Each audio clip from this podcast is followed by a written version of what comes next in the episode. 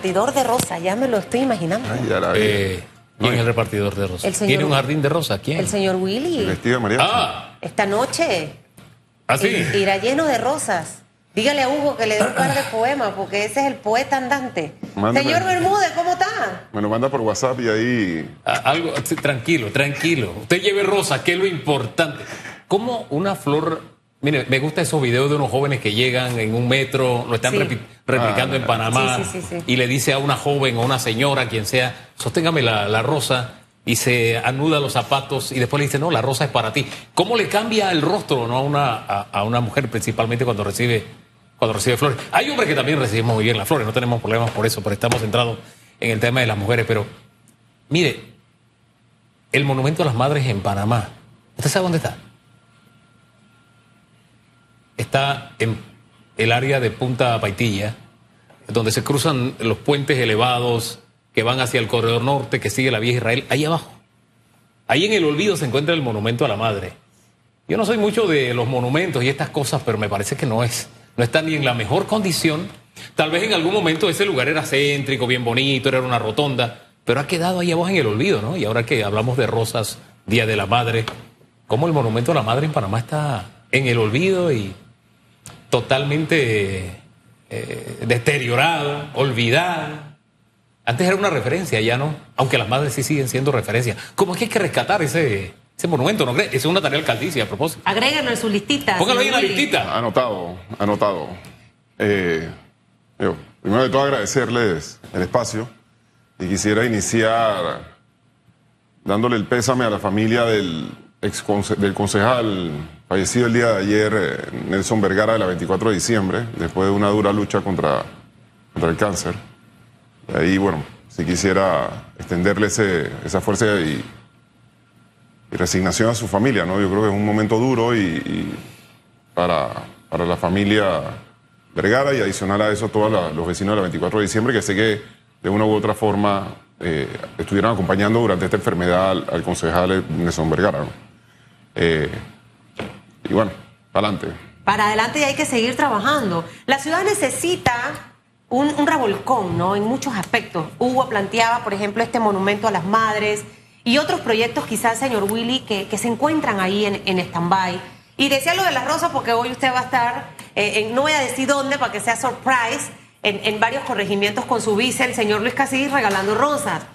Eh, esa conexión entre nuestras autoridades y la población, que es justa y necesaria en este momento, ¿no? Eh, ¿Hacia dónde usted eh, quiere dirigir básicamente esos pilares, ese trabajo para recuperar esos espacios? ¿Y cuáles serían básicamente esas propuestas del señor Willy Bermúdez con el presupuesto que ya se aprobó? Que a usted le tocaría, si se convierte en alcalde, a partir del primero de julio, trabajar con es- la mitad de ese presupuesto. Bueno, si es que no se lo gastan todo antes de que usted se vaya. Si No, usted no. es el alcalde, ¿no? Digo, por- Eh, suponiendo, estoy poniendo la suposición. Eh, hay, hay que, hay que afirmarlo. Eh, no, mira, Susan, yo primero de todo quiero decirte que el presupuesto no se lo puede gastar por ley, ¿no? Puede ejecutar el 50% en el año electoral, pero sumado a eso, yo creo que cuando revisamos el tema presupuestario hoy día, nos damos cuenta de que la ejecución en la partida de inversión al 2023, al mes de noviembre, nada más iba a 34%. O sea, significa que ni siquiera con el presupuesto de inversión que hoy día tiene el alcalde ha podido ejecutar 34% al día de hoy. 34% a noviembre de 2023. Eso fue lo que nosotros cuestionamos sobre por qué el presupuesto 2024, uno, una cantidad muy elevada para el tema de funcionamiento, definitivo, el tema de, de crecimiento de la planilla de 3.500 colaboradores al 2019 a 6.000 colaboradores casi al- a, la doble. fecha, es casi el doble. Ahí te das cuenta de la desproporción y lo que sí ha sido bueno el alcalde es para contratar personal, pero no para ejecutar inversión. Y entonces ahí es donde tenemos hoy día una desconexión sobre la necesidad de la ciudad y lo que realmente se está haciendo.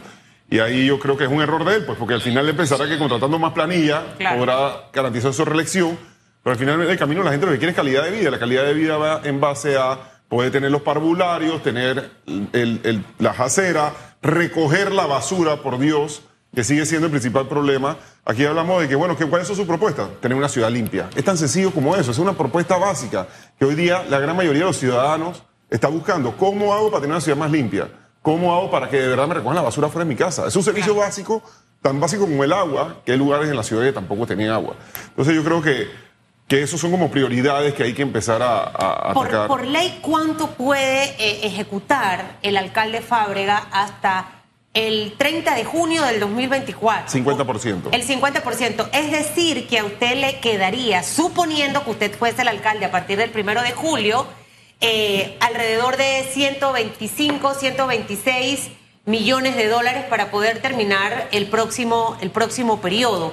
¿Dónde usted enfocaría básicamente ese, ese presupuesto, ¿no? Eh, con los pilares que usted ha planteado dentro de su campaña.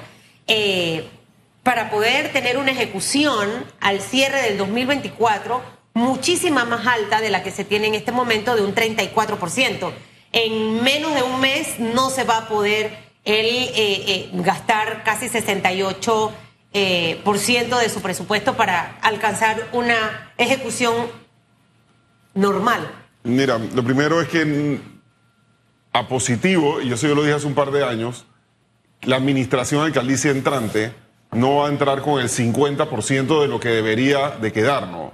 O sea, financieramente hablando, hoy día la alcaldía va a terminar con mucho más presupuesto porque toda esa plata que no ejecutó de este año pasa, banca- eh, financieramente hablando, pasa bancarizada, a una, sigue, sigue siendo bancarizada. O sea, no, no es que se pierde como en el, en el gobierno central. Acá no se vence el presupuesto. no se la quitan. Acá se queda en banco. Es decir, que tú vas a tener la plata de este año más la plata que ¿Cuánto estás sería aprobando. eso? Pueden ser casi 200 millones de dólares. De más los 320. No, no, incluyéndolo en, inversión solamente, ojo, sin sa- sacando funcionamiento, solamente inversión pura y dura. Entonces, dicho eso, la- el alcalde que entre el primero de julio tendrá que terminar de cancelar lo que ya estaba en ejecución, que según el alcalde la excusa de él es que el contralor no le quiere refrendar los contratos y a causa de eso no ha podido avanzar en, en iniciar esas obras, que hace cuatro años y medio solamente está empecinado con la playa, después con el mercado del marisco, y a causa de eso, porque a causa de eso se lo dije en, la Comisión de Hacienda, que si hubieran sacado esos proyectos y hubieran proyectado, hubieran puesto una visión diferente, una visión más apegada a los ciudadanos, de pronto hubieran iniciado ejecución de parvularios, los centros de día para los adultos mayores, de la recolección de la basura de la cual hay el martes en el Consejo Municipal, todos los representantes a nivel de toda la ciudad se quejaron de que la recolección, de que tenían un problema de basura hoy día con el tema de la autoridad pero el alcalde sigue priorizando en otros temas y no en las necesidades básicas de los ciudadanos. A propósito de el ciudadano, va- vamos a salir un poquito de- del tema de las cifras, que es importante porque es lo que permite que eh, funcione una, alcaldía, pero precisamente por estar en esto de los megaproyectos y la playa y los millones, nos olvidamos de que el municipio es servicio y es el servicio próximo al ciudadano y que hay servicios que la alcaldía, el municipio, prácticamente ha dejado de ofrecerle al país. Por ejemplo, tenemos una ciudad horrible, descuidada. El ornato brilla por su ausencia y no hay quien se encargue de maquillar o de limpiar la cara de la ciudad. Porque si bien es cierto, tal vez el- la recolección de la basura no es una tarea de la alcaldía porque está eh, en manos de otra institución, sí hay mucho que una alcaldía puede hacer para tener una ciudad bonita. Y ni siquiera en ese detalle hemos podido avanzar. O sea, tenemos cinco años perdidos en esa materia. ¿Qué hacemos para que esta ciudad no siga viéndose tan, pero tan fea como está? Tan horrible. Horrible. Estás usando- horrible, La palabra fue horrible. Hugo, sí. es que lo que pasa es que yo creo que siempre la gente, y, y lastimosamente muchos de los políticos cometen el error de pensar que el que más obras hace es el que termina eh, siendo el mejor alcalde o el mejor eh, administrador de la cosa pública. El alcalde es la máxima autoridad y quien gestiona y gerencia y administra la ciudad de Panamá. El alcalde tiene que dar la solución al problema de la basura. Tiene que darla. La ley de descentralización te permite en el artículo 44, numeral 5, que tú puedas recoger la basura. Yo ahora mismo, en estos momentos, para que sepa Hugo, en Don Bosco tengo eh, camiones privados recogiendo basura. Nosotros no tenemos un problema de salud pública en estos momentos en Don Bosco, porque sabíamos que venían meses complicados, sabíamos que la autoridad de aseo tiene un problema en estos momentos, pero no podíamos quedarnos de brazos cruzados. Bien. Fuimos, contratamos servicios para recolección de basura y en estos momentos estamos recogiendo la basura en Don Bosco. El tema que tú hablas, tenemos una ciudad agresiva, una ciudad complicada, para nosotros los residentes de la capital, no para el turista. Queremos traer turistas, pero ni siquiera para nosotros como residentes de la capital, la ciudad está prestana para poder eh, transitarla. Habitantes de la calle, no hay aceras y las pocas aceras llenas de basura. tenemos que buscar cómo hacer una ciudad más amigable para nosotros como, como ciudadanos, residentes de la capital. Y ten por seguro que todos esos turistas que entraron ayer, 6.000 turistas en los cruceros de, del puerto de Amador, estoy seguro que van a decir a la gente, vengan y quédense otra vez. Hay que embellecer, hacer florecer Panamá, ornato, meterle cualquier cantidad de, de ornato. Trabajar en conjunto con la empresa privada para que en conjunto ellos, los ciudadanos y nosotros como gobierno podamos hacer las cosas diferentes. Pero sí, definitivo, yo creo que la gente quiere calidad de vida y la calidad de vida pasa por tener tan sencillo, limpia tu comunidad. Y hoy día no hay una comunidad limpia. Hoy día tenemos un problema grave de basura que al final termina cayéndose en los ríos y los ríos terminan en el océano y empezamos a tener problemas de microplástico. O sea, es sumamente complicado. Hablamos de un tema medioambiental, pero tenemos el Ropatacón con los lixiviados contaminando el río Curundú, el río Mucambo. O sea, hay temas complejos que hoy día la ciudad de Panamá, y ahí yo sí quiero dejarlo claro, una concejal la semana pasada en la Comisión de Hacienda decía, es que el problema de los habitantes de la calle no es del alcalde, es del Ministerio de Desarrollo Social. Equivocada. El problema de los habitantes de la calle es del alcalde. El problema de que en Chilibre no haya agua, tiene el alcalde que involucrarse. El problema de seguridad dentro de la ciudad capital, el alcalde también tiene que ver. Porque es que al final la máxima autoridad que tiene que responder por cada uno de los ciudadanos de la capital es el alcalde. Y el tema de los habitantes de calle es un tema de salud pública, donde de verdad yo insisto en este detalle. A quienes tenemos una vida paralela haciendo ciertos tipos de trabajo, durante la administración de Blandón prácticamente nos quedamos sin trabajo. Durante esta se ha duplicado, porque se ha disparado la cantidad de habitantes en condición de calle y no necesariamente consumidores de drogas ilegales, de consumidores de drogas legales, incluso también. Es decir, estamos ante un tema de, de salud pública que tenemos que atender como país, Pero, como ciudad.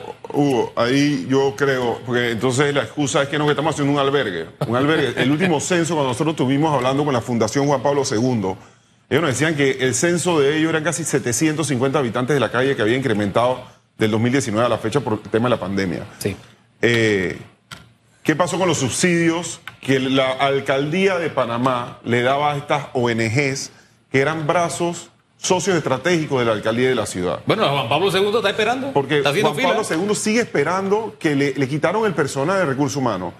El padre Fray Javier Mañas en Chorrillo le quitaron el recurso humano también que la alcaldía le daba eso. La fundación, la ONG Remar, en la cual era colaboradora de todos los habitantes de la calle que se, que se, que se podían ir re- recogiendo para llevarlos allá para poder rehabilitarlos, también le quitaron el subsidio. Entonces yo creo que es un tema, no es pensar, digamos, hacer los albergues para después administrarlo, porque entonces necesita recursos humanos. Tú tienes ONGs que ya hoy día están operando, Claro. que están en pro de esto y que están haciéndolo bien Debe ser un trabajo en paralelo, y que debería la alcaldía apoyarse en esa ONG. Debe ser un trabajo en paralelo. Atiendo lo que tengo, pero tengo que pensar en el futuro y empezar a construir. ¿Cómo, cómo, cómo usted va a, diseñar esa estrategia teniendo de la mano a una figura que quienes lo conocemos eh, sabemos el rol que ha desempeñado por muchísimos años en, el, aspecto social? Luis Casís es una persona que siempre está involucrado, si con los niños, si con los adultos, los deportistas, o sea, esa, esa proyección social.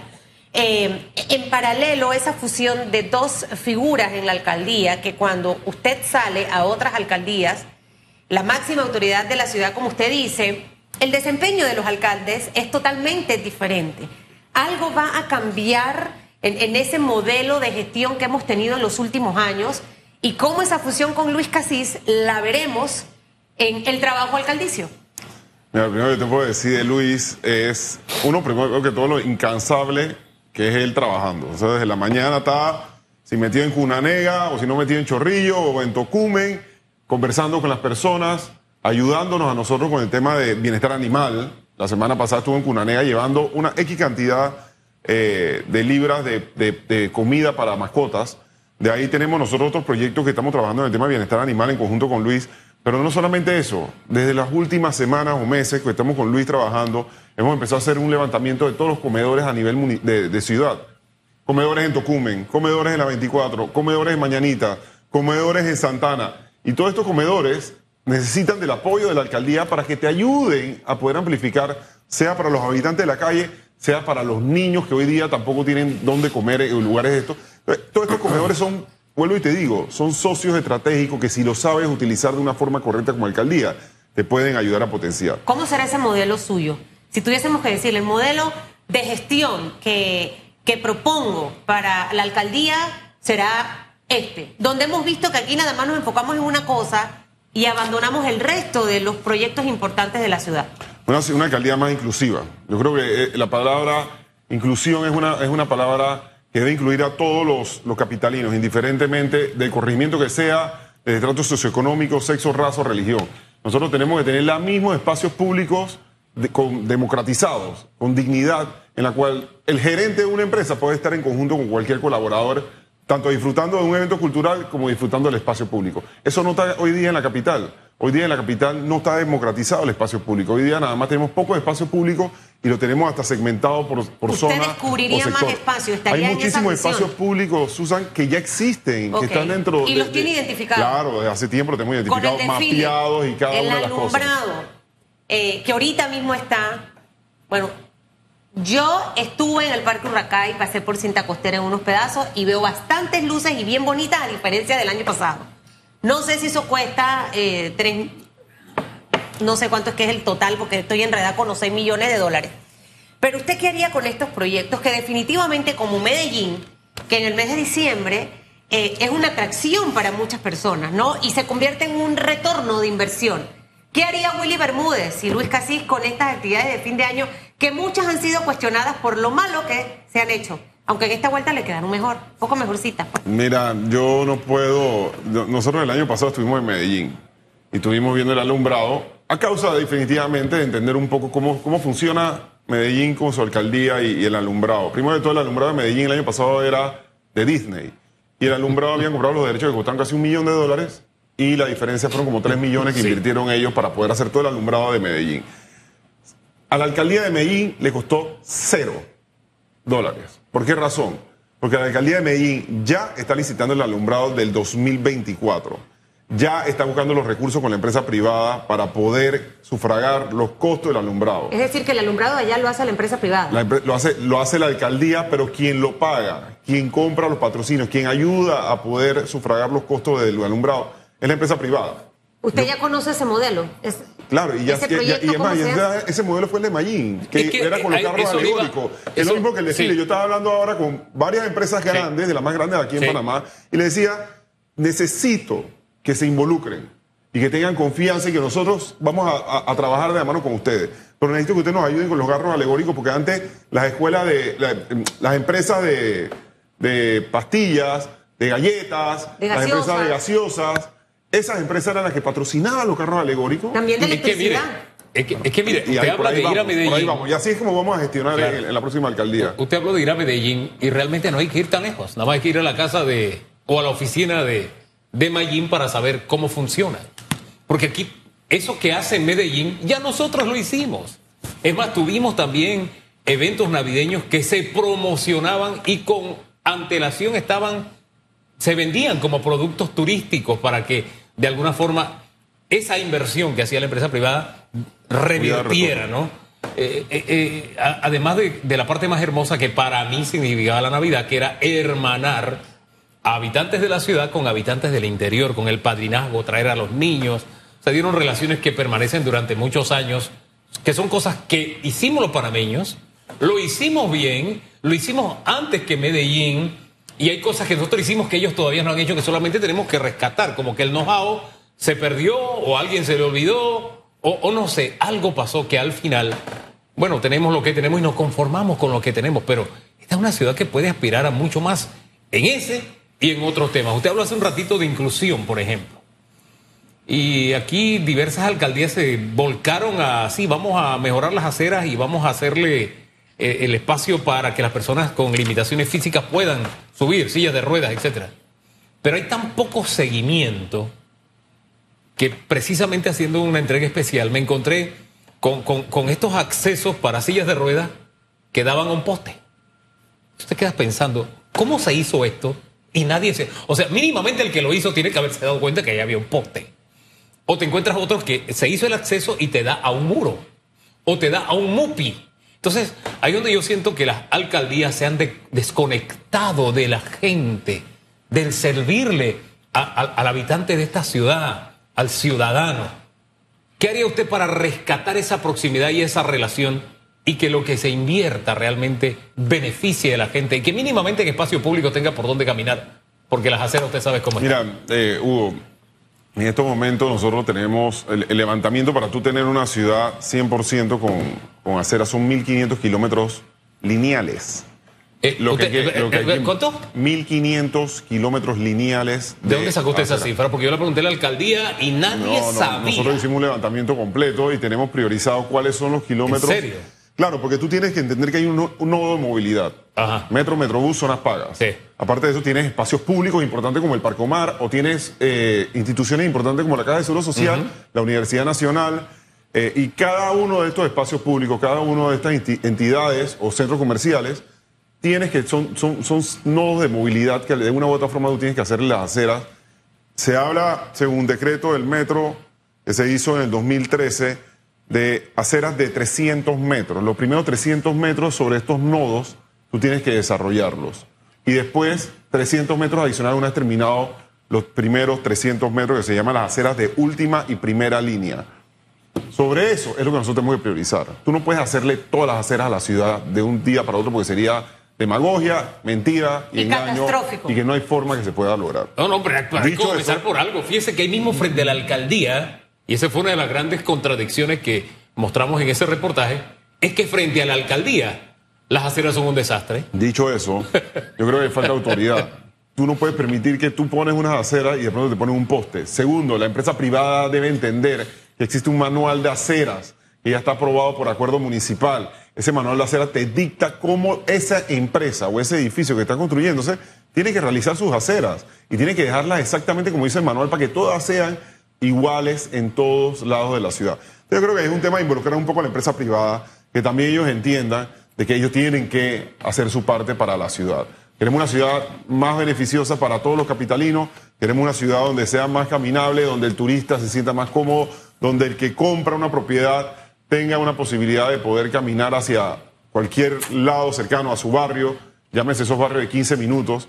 Entonces, dicho eso, necesitamos hacer las aceras, pero quien también tiene que involucrarse es la empresa privada, Hugo, porque al final del camino, la empresa privada tiene que construir entendiendo de que tiene que respetar el espacio público para los ciudadanos del barrio de la ciudad. Le toca construir buenas relaciones con la empresa privada, porque mucha gente de la empresa privada ha optado por no entrar al, al- al- al engranaje público precisamente por diversas situaciones que se han dado. Confianza, le construya confianza. falta de confianza. Señor Willy. Pero le- yo, yo sí te quiero decir una cosa, Susana.